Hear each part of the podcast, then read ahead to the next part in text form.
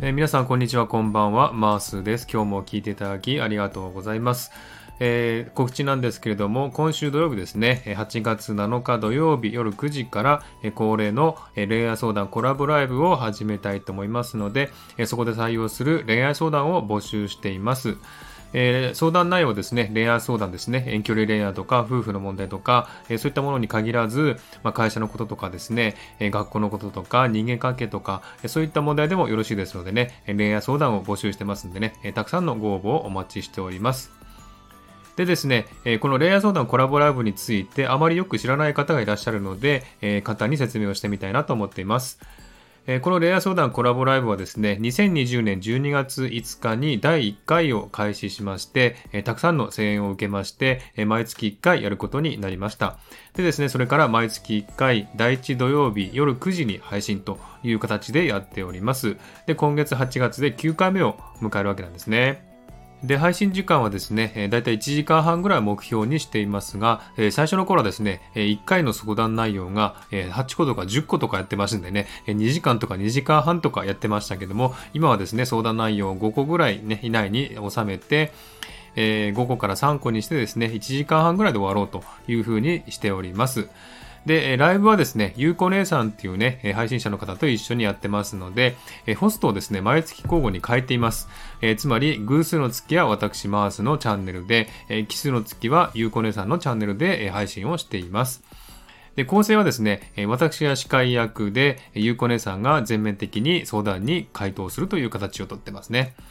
そして、レア相談を中心にですね、家族や会社、夫婦などの相談にも対応しています。で、多い相談内容はですね、遠距離恋愛とか、夫婦の問題とか、性の問題とか、カップルの喧嘩のことなんかをね、えー、たくさんもらっています。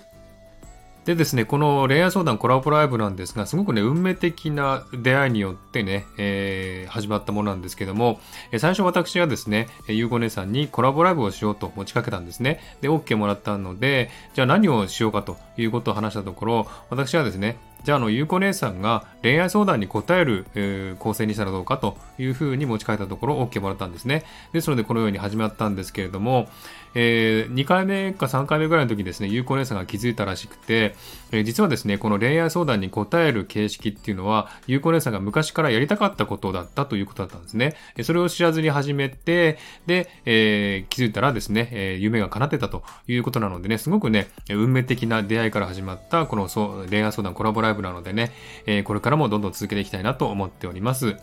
でですね、7日にですね、えー、9回目を始めますのでね、えー、恋愛相談、えー、募集しております。でですね、あの、この、えー、恋愛相談コラボライブ9回目なんですが、今までの8回分のですね、相談内容を、なんとですね、ノートにまとめてしまいましたんでね、えー、ぜひ、あの、興味ある方はですね、えー、相談内容を読めますんでね、えー、見てみてください。で、あの、相談内容だけでしてね、回答は載せてませんのでね、えー、相談内容、どんな相談があったのかなと興味ある方はですね、えー、リンクを貼っておきますので、えー、そちらの方をご覧いただければなと思っております。